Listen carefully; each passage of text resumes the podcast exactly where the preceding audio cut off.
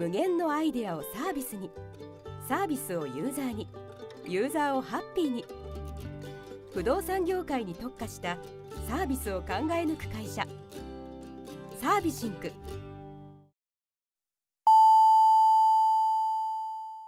ウェブディレクションやってますラジオ。この番組は東京でウェブディレクターをしている名村がウェブディレクターとして思っていること感じていることをお伝えしているインターネットラジオです。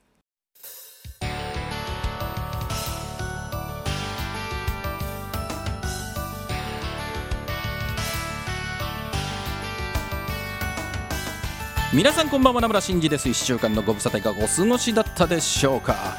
いやお盆も終わりましたね。あっという間に1週間経ったなって感じですけどもね。皆さんしっかり休めましたかね。あのもう最近はねいろんな企業でなんでしょうお盆という形ではもう休まずこうローテーションを組んで順繰り休んでいって会社は止まってないみたいなね。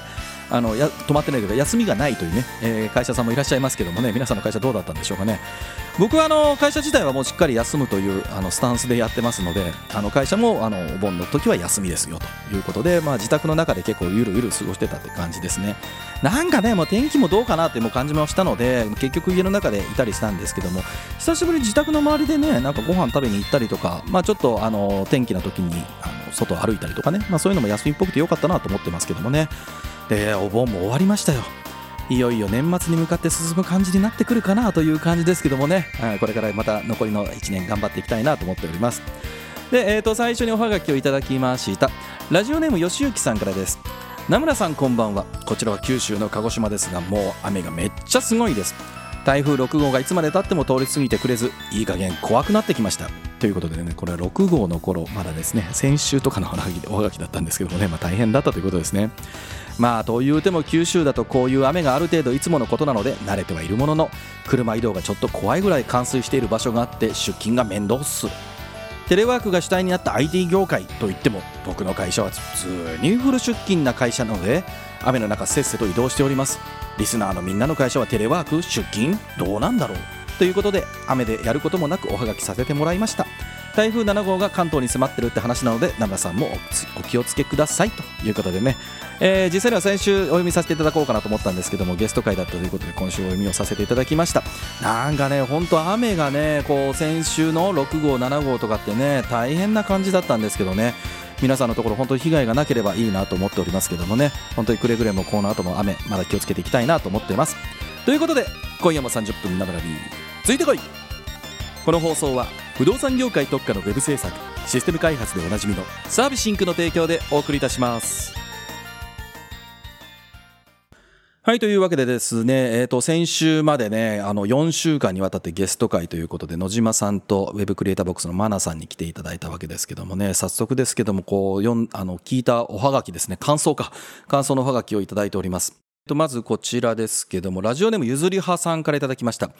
名村さんこんばんは。先日までの野島さんの回とても面白く聞かせていただきました。声優さんというか本当にクリエイターさんなんだなというのを痛感しましたし野島さんの優しさというか腰の低さとかサービス精神とかもとても伝わってきました。また声優会楽しみにしています。ということでねいただいたんですけどもあの別に声優さんを毎回呼べるとかってわけではないのでね。たまたまこう野島さんはクリエイティブつながりでこう 僕が無理やり出てくださいとお願いをしたら快諾をいただけたので声優さんが呼べるというわけではないのでそこはちょっと なんか期待を煽られるとすごく大変なんですけどもね。まあでも僕も思いましたね。こう野島さんは本当にいろんなお話をしていただけましたしね。こうやっぱり喋り慣れてらっしゃるなと思いますからね。僕も含めてですけどもすごいやりやすかったですね、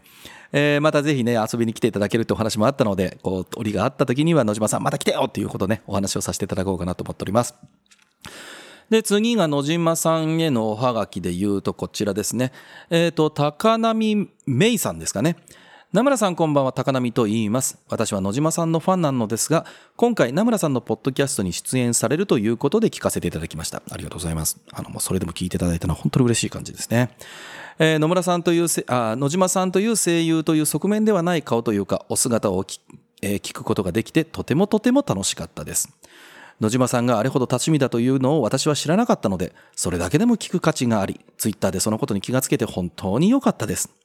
また、ぜひぜひぜひぜひ野島さんを呼ん,、えー、呼んでいただければ嬉しいです。本当にありがとうございました。ということでいただきましたが、あまあ、あの、ねまあ、僕が野島さんの話を聞きたかったから呼びつけたということだったんですけども、ね、野島さんのファンの方もね少なからず聞いていただけたみたいだったのでねそれは本当に良かったなと思います。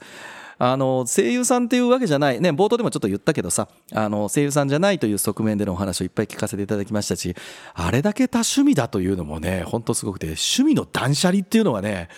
野島さん以外で僕はあんま言う人いないと思いますけどもね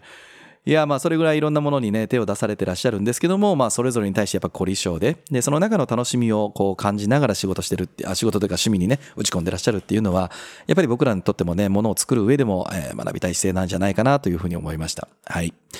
で次ですけれどもこれはマナさんへの感想ですね。えー、ラジオネーム浩平さんからいただきました。ナムさんこんばんは。先日、えー、先日までのウェブクリエイターボックスのマナさんの回とても勉強になりました。マナさんが20代で海外に渡り10年仕事をしてきたものの行っちゃえという思いで飛び出されたというのには思わずえマジでと言ってしまいました。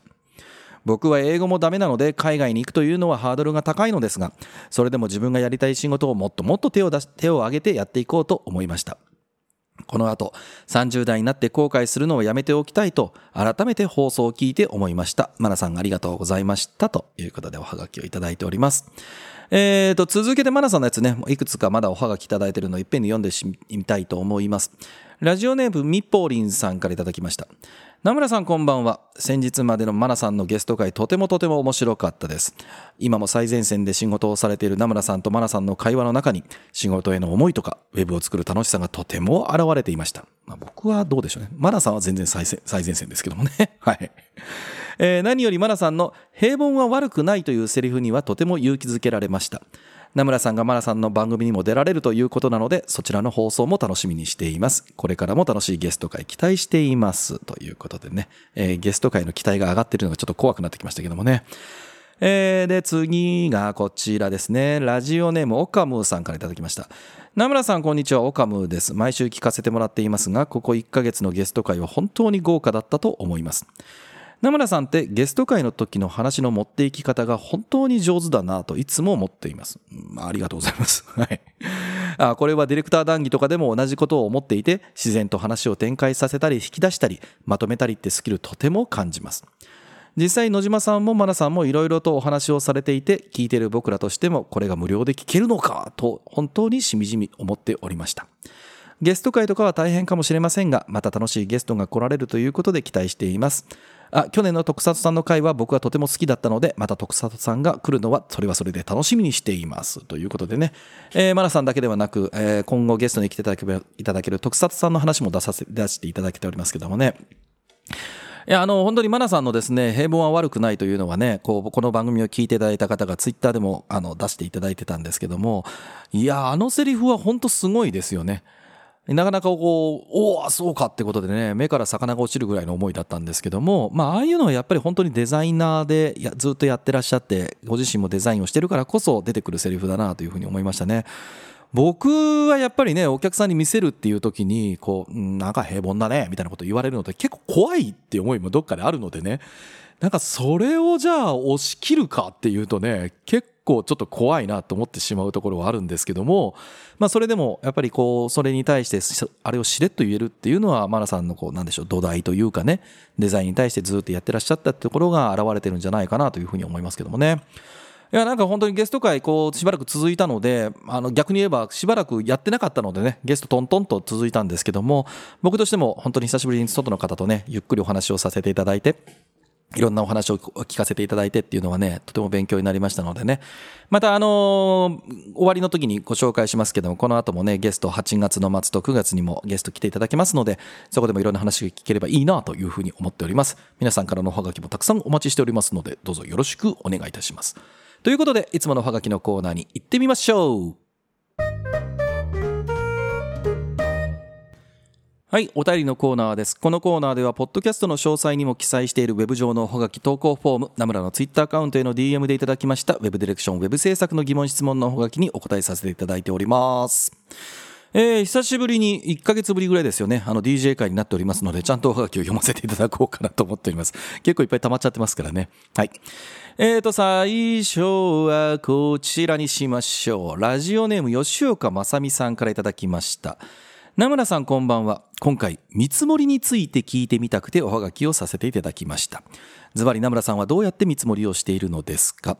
フルスタックな名村さんだから見積もりができているのかそうでない方でも見積もりを作ることができるのか見積もりの仕方の答えみたいなものはあるんでしょうか？というのが私がいる会社では仕事がめっちゃあるんですがおそらく安くして取ってる感じなのです。なので仕事の量のあ仕事量の割には給料が全然上がらないという感じで見積もりの出し方次第で合ってるのか間違えてるのかということを含めておはがきさせていただきましたということでおはがきをいただきましたけどね。えー、見積もりはですねいやもうなんだこう結果が簡単かどうかは別ですけども方法としては簡単ですよね。えー、それぞれのクリエイティブのメンバーがやってることそれに対しての工数それを積み上げてるっていうだけはだけですね。ただまああの前提でねこの番組でも何回か言ったことがある気がするんだけど見積もりの本当に一番難しいところって納品時に見積もりが正しいか間違えてるか分かるんですよね。あの見積もりってあくまでどこまでだって見積もりだからこうねやってないことを見積もってるので想定でしかないんですよね。なのでもしかしたら多いかもしれないし、もしかしたら少ないかもしれないし。ただまあ、会社で仕事としてやってる以上は、当然ながら仕事というのは、えー、赤字をする、赤字にするわけにはいかないので、えー、かといってね、むちゃむちゃあの暴利を取ってるとかね、ぼったくってるっていうふうにお客さんに見られてしまったら、それはそれで今度発注ができないよねということになりますから、お客さんにとっても納得度があるっていう数字になってるのはやっぱり重要な要素かと思います。で、えー、見積もりをっていうことで言うと、全員が作るっていうのは多分なかなか難しいかなという気がしますね。うちの会社でもね。えー、というのはやっぱりその実際の現場に対してそれぞれヒアリングをしましょうあの例えばデザインでこれぐらい何日ってかかりますかとかマークアップするのにこれってどれぐらいの時間かかりますかとかねで、えっ、ー、と、まあ、それをちゃんとヒアリングしなきゃいけないでしょう。で、あともうちょっと難しいなと思うのは、見積もりの中に内在してくるようなリスクっていうものがどれぐらいこうリアルに感じられるかなんですよね。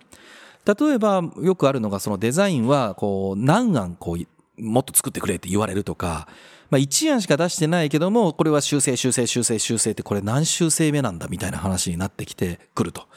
で、僕らの仕事ってどこまで行っても労働集約なので、当然ながらデザイン1案を作るっていう時と、デザイン1案を10回修正するってなったら、後者の方が時間はかかってしまうわけですよね。なので、これがどれぐらいお客様が納得感があるものを一発で出せるのか。まあできればその、一発じゃなくていいんだよね。見積もりで想定している稼働時間内で出せるかっていうことですよね。なので、ここの部分が、こう、見積もりを作る上では、もう勘どころとしてはすごく重要になると思います。例えば要件定義一つ取ったとしてもですよ。お客さんがパスッと決めてくれるのかどうか。それとも、こう、社内でいろいろ揉んで揉んで揉んで、いや、でも横の部署からこういう話が出ていてってずっと決まらないとか、まあ、あと他にあるとしたらですね、当初言ってなかったようなドキュメントを出してくれとかね。それ聞いてないっすよ、みたいな。でもそれは出してもらわなかったら、社内ではこう、オーサライズが取れないんだ、みたいな話を言われてしまったら、えーってなったりしまったりとかね。そういうこともあると思いますから、ここら辺になってくると、えー、その部分で何を作るか何を納品するかその時々でどこまでがこの見積もりの許容範囲なんですかっていうようなところを見積書に明示をするのか、まあ、お客様にちゃんと同意を取るのかそういったところがちゃんと握れるかどうかっていうのは見積もりにおいては結構大事かなと思いますね。見積もりって本当にすごく書き方次第で、まあ、極端に一式でね、100万円みたいな見積もりってもうあんま書いてる人いないような気はしますけど、僕はかなり項目細かく出す方です。100万円でも多分10行とか20行とか下手くしたらなりますし、まあ、4桁万円の仕事になってきたら一番多かったりすると本当に300行ぐらいの項目で見積書を書いたりします。あのペーパー1枚には当然収まらないので別点の資料みたいな感じになるとかね。詳細はこちらっていうふうにやりますけどもそれぐらいの量になったりも実際しますしね。なので僕は結構細かく書くようにしています。であの見積もりって難しいのがお客様も怖いんですよね。その、ここに書かれてる見積もりで、一体どれぐらいのことをやってくれるのかっていうことが、相手側もわからないんですよ。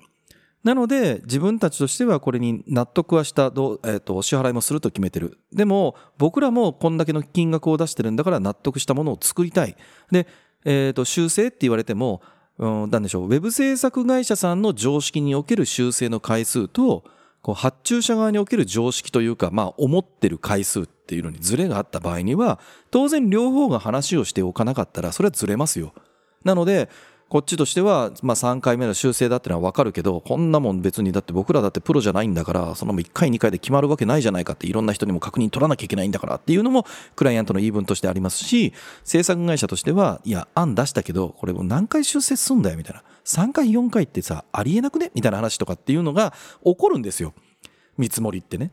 なので、そこの部分がちゃんとお客様と、これってこういう形でやりますよ。これぐらいではご了承いただきたいです。もしそこで不安だと言うんだったら、申し訳ないですけども、やっぱり稼働時間ということがかかるので、これぐらいの見積もりにさせてください。その代わりここまでは必ず対応しますみたいな、その見積もりの中でやってくれる幅みたいなものというか、上限とかね、そこの部分っていうのをちゃんと見積もり書の中に含めているかとかね、まあ、尾行で書くのか、えっ、ー、と、ちゃんと項目として書くのかみたいな。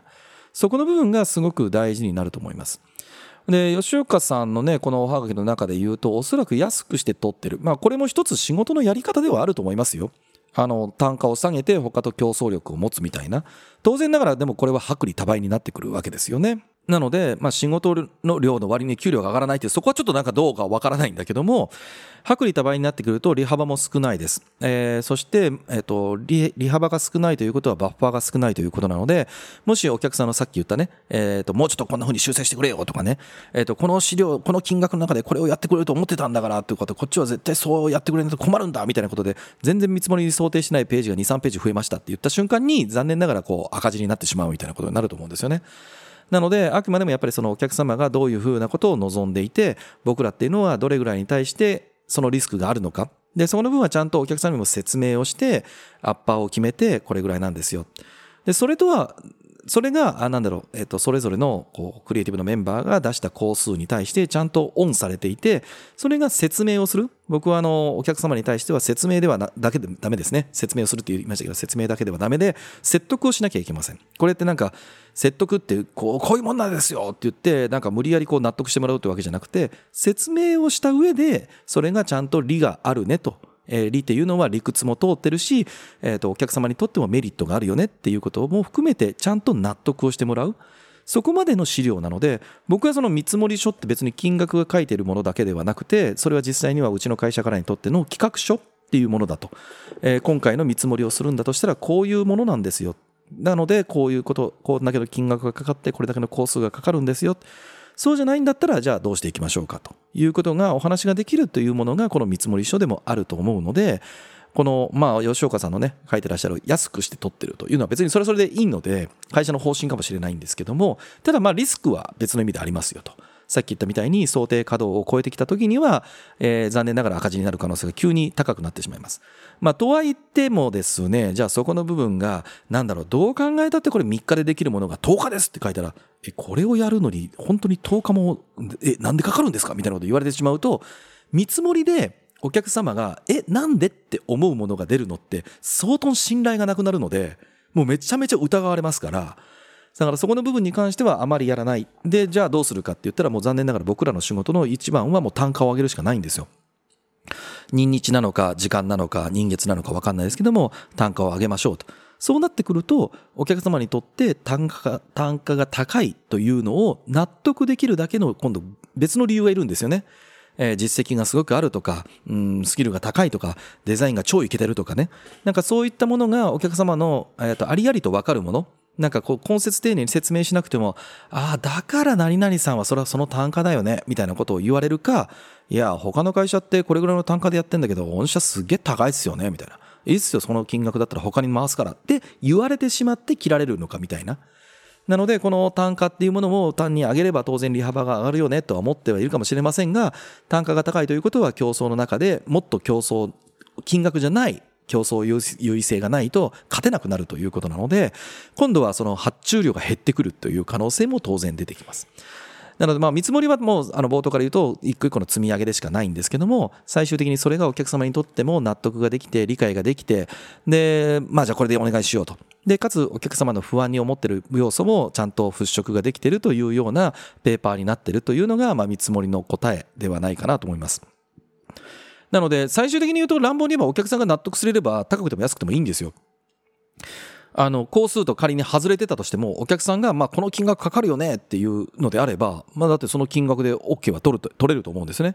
ただ、その、この金額だよねそうだよねってお客さんが納得してもらえるのって一体何なんだろうってところが僕は見積もりの答えだと思ってます例えばなんでしょうもううちの会社では名村がプロジェクトマネジメントやってるんだからそうだねって言ってもらえたら一番嬉しいわですよね。僕とかだとするとね。でもなんかただ単に高いねって言われてしまうそれは何だろうって時にはやっぱ信頼とか実績とかそういうものがないからだと思うのでやっぱそれに応じて単価っていうのが決まってきたりお客さんに聞いては納得度っていうものが決まってくると思うので見積もりというものはそういった複合的な要素を固めた上でさらに、えっと、企画書であるというふうに考えて、えー、取り組んでいただければいいんじゃないかなというふうに思ってます。えっ、ー、と、まだちょっとよくわかんないよと話があればね、吉岡さんまたぜひおはがき送っていただければなと思っております。では次のおはがき行ってみましょう。えー、ラジオネームコージさんからいただきました。名村さんこんばんは。先日ツイッター、あ、今は X ですかね。そこでフリーランスの見積もりの漫画に突っ込まれてるのを見ました。あのツイートで名村さんが、このやり方って最終的に相手と単発でしか仕事をしないことが前提なのに、このやり方でしか食えない人は多分大きな仕事はいつまでもできないでやできないのでやめた方がいいと思います。って書かれていた意味がわからなかったのですが詳しく教えてもらえますでしょうか。僕もフリーランスなのですが見積もりは毎回悩んでいて個人的にはあの漫画の説明は納得感があっただけに名村さんのコメントを見てえダメなの？と思ったんです。わからないことで怒られそうですがよろしくお願いします。ということでおはがきをいただきました。まああのこれはですねあのフリーランスのギャラ交渉みたいなことが漫画で書かれていて僕はちょっとね納得はいかなかったんですよね。そこであったのが、まあ、見積書と料金書料金表っていうのは相手には見せるべきではないみたいな要はなんか、えー、まあさっきね見積もりの話は今回続いたんだけど相手が納得すればいいよっていう話から多分その話来てると思うんだけどもえっと、同じものを作ったとしても相手が5万円でいいっていうのに自分が先に見積書とかこう料金表を出してたことで、えっと、自分の単価が3万でしたとか、えー、見積書に書いてしまったがゆえにああこれって3万円でやってくれるんだってなんか5万円用意してたんだけど、まあ、3万円でやってくれるんだとラッキーみたいな風に思われるとすごいもったいないよねその人には5万円出してくれるって分かるんだから5万円という予算があるまで分かるまではこちらからその金額的なものは提示すべきではないみたいな話をされてらっしゃったように僕は受け止めたんですよね。僕はまあ言わんことは分からんでもないんですよ。ただ、これって、えっと、一回出すじゃないですか。で、単発で終わってるんだったら、バレないんですけど、次に同じお客さんから来た時に、例えば高かっても安かってもいいですよ。取れる金額で取ろうって仕事をしたら、その人に対しては次も同じ前提の見積もりを出さなきゃいけなくなると思うんですよ。まあ、もちろんね中身が変わるよ僕らの仕事って例えばウェブページを作ってるんだったら3ページが5ページになったとか当初はさあのサイト一式を作ってたものが次はランディングページの追加でいいよとかねえデザインにとっても例えば最初は何でしょうこうキャラクターをちょっと作ってもらったけどもそれに全身を加えてほしいとか、えそれが最初1体だったのが5体になりましたとかっていう話かもしれないけども一回そのお客さんに出した自分の見積もりってあなるほどこれに対してはこれぐらいの金額感なのねみたいな話にはなっていくわけですよ。ってなってくると次に発注するときにああその金額だったよねって話になるんですけどこれをいろんなお客様に毎回全部変えていたとしたらですよ。相手が出せる金額の中で先にこっちからジョーカーを出さずに交渉しようってことをやってるとまずその自分がお付き合いしていったクライアント数が今後どんどん増えていった時に全部のお客さんに前回どれぐらいの金額で何を出したかって覚えておくか、まあメモするかでも別にいいんですけど、別に記憶しなくてもいいんだけど、それを管理しておかなきゃいけないはずなんですよ。そうじゃないと、前回5万円だったのが今回3万円でって言ったら、あ、なんか随分安くなったねって言った瞬間にボロが出るんですよね。またこれ逆もしんなりです。前回3万円だったのが急に今回5万円だったら、なんで今回値上げしたのとかって話になった時に、え、って、あの、いや、あの、ちょっと、と、まあ、あの、最近円高なんでみたいな。円安か、円安なんでみたいなこと言うのかって話なんですけど、これ今だったらそういう話はまあ言えなくもないけども、その単価がコロコロ変わるっていうふうに相手に思われてしまうと、僕はだから単価とか、その見積もり表とか料金表って話だったんで、まあ、見積書はね、中身をもうちょっと聞いてから出しましょうでもいいんですけども、料金表とかっていうものが少なくとも自分の中にはっきりなかったら、何か、なんかこっちの足元見てるっていう風に思われた瞬間に、僕は金額のところで疑われるのってめちゃめちゃリスクが高いと思ってる人なんですね。なので、えっ、と、前回の出した見積もりと今回出した見積もりってことは必ず僕はなんかこう、相手がこういうふうなところって共通だよねとか同じ金額なんじゃないのって思うものに関しては整合性取るように絶対してるんですよなのでうちは単価が決まってるんですねえー、〇〇だあのデザインだったら、ま、おいくら万円、エンジニアだったらおいくら万円、えっ、と、テストだったらおいくら万円とか、ディレクションフィーをもらうんだったら、こんだけの割合みたいなものってもう決めてるので、純粋に僕はもう社内で言えば、何日かかるかっていうのはそれにかけてるだけなんですよ。なので、お客様との話の中で、これはこれぐらいかかります、これぐらいの時間がかかりますっていう話なので、それが何でしょう。お客さんの予算がありそうだからトップページのデザインが実際3日間で作れそうなのにさっきも言ったけどねなんか10日かかりますみたいな話の時にな何をやったらこれ10日かかるんですか1ペラ作るのにみたいなあもちろんそのデザイナーさんこの 3, 3とかと10って意味はあんまないよあの別に10日だから長いとか3日だから早いとかそういう話をしてるわけじゃなくてお客様がなんとなく3日ぐらいかなと思ったのが4日とか2日とか5日ぐらいだったらまあまあそういうものなのかなと思うんですよでも3日だっていうものが、もしですよ、こう、本当は4日ぐらいなのに、お客様これお金を出してくれそうだから10日なんです、みたいなことを言ったら、やっぱそれはね、お客様に対して不審になってくると思うんですよ。なので僕はそれをやってる限りは、ものすごい膨大な、まあお客、仕事が続けば続くほど、この人に対して金額出したのがこれぐらいってものを毎回調べて、それと整合性が取るような仕事というか見積もり書か出さなきゃいけないので、それは相当きついと思うんですよ。で、もう一つ、見積もり書って、本来これ契約書なんですよね。まあ、もちろんその業務委託基本契約書とかっていうものがあって、それに対して言うのは正式には確か個別契約書っていう立て付けになるはずなんですよ。見積書って。なので、見積書を出さなかったら、えっと、相手側の企業って受けれないって可能性があるはずなんですよ。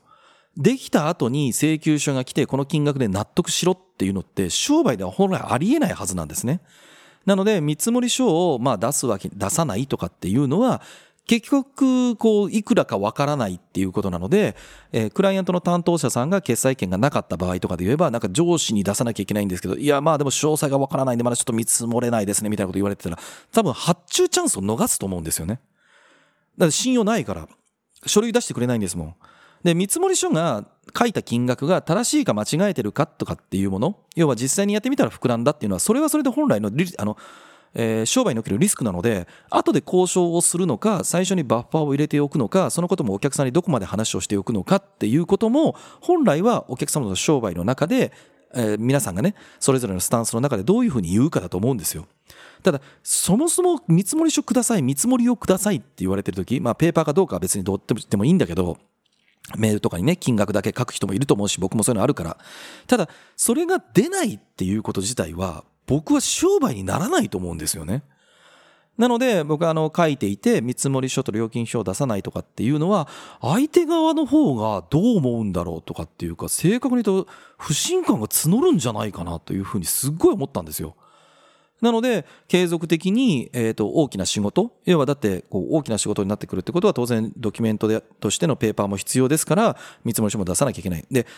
料金表を見せなきゃいけないかどうかっていうのは別だけども、その、同じお客様から2回3回って続いた時に、整合性が取れてる金額になってるかっていうのが僕は大事だと思ったので、見積書を出せ、あ、違う違う、料金表を出せというふうには言わないけども、それが一気通貫してやり続けられますかっていうことなんですよ。で、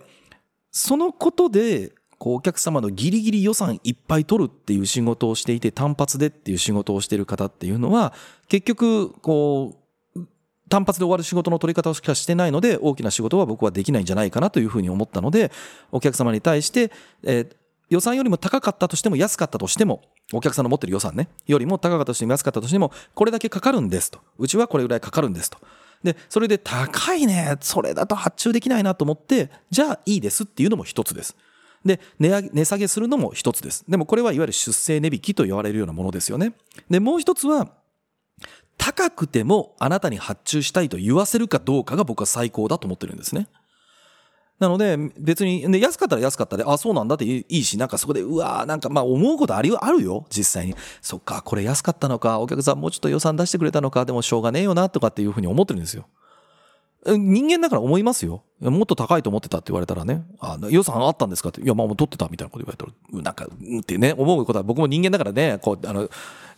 小さい人間なんて思うことあるよ、それはね。でも、最終的に、いやもうこれはこの金額ですという話で収めてる方が、結果的に言うと余計な腹芸をしなくていいと思ってるので、僕はお客さんの信頼が得られると思ってるから、まあちょっとこのやり方はやめといた方がええんちゃうかなという意味であれを書かせていただきました。あもうね、見積もりに関しては本当に答えはありません。あの、それぞれ皆さんがどういう商売をするかというところにね、えー、至ってくるものなので、それぞれの皆さんの中でセオリーをちゃんと作っていただければ僕はいいんじゃないかなというふうに思ってますので、一つの意見としてね、参考にしていただければ嬉しいです。ということで、皆様からの Web ディレクション、Web 制作の疑問質問のほがきをお待ちしています。ウェブ上のおはがき投稿フォーム、ナムラのツイッターアカウントへの DM からラジオネームをつけてお送りください。これからも楽しいおはがきお待ちしています。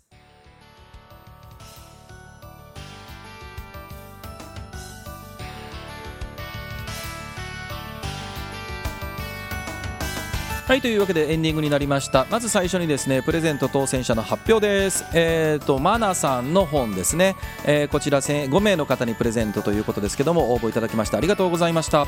当選者ですけどもレコさん小次郎さん猫さん安野波平さんアイアンみじんこさんが当選となりました。この皆様にはいただいたメールアドレス宛てに発送先の確認の連絡をさせていただきますので少しお待ちいただければと思っております。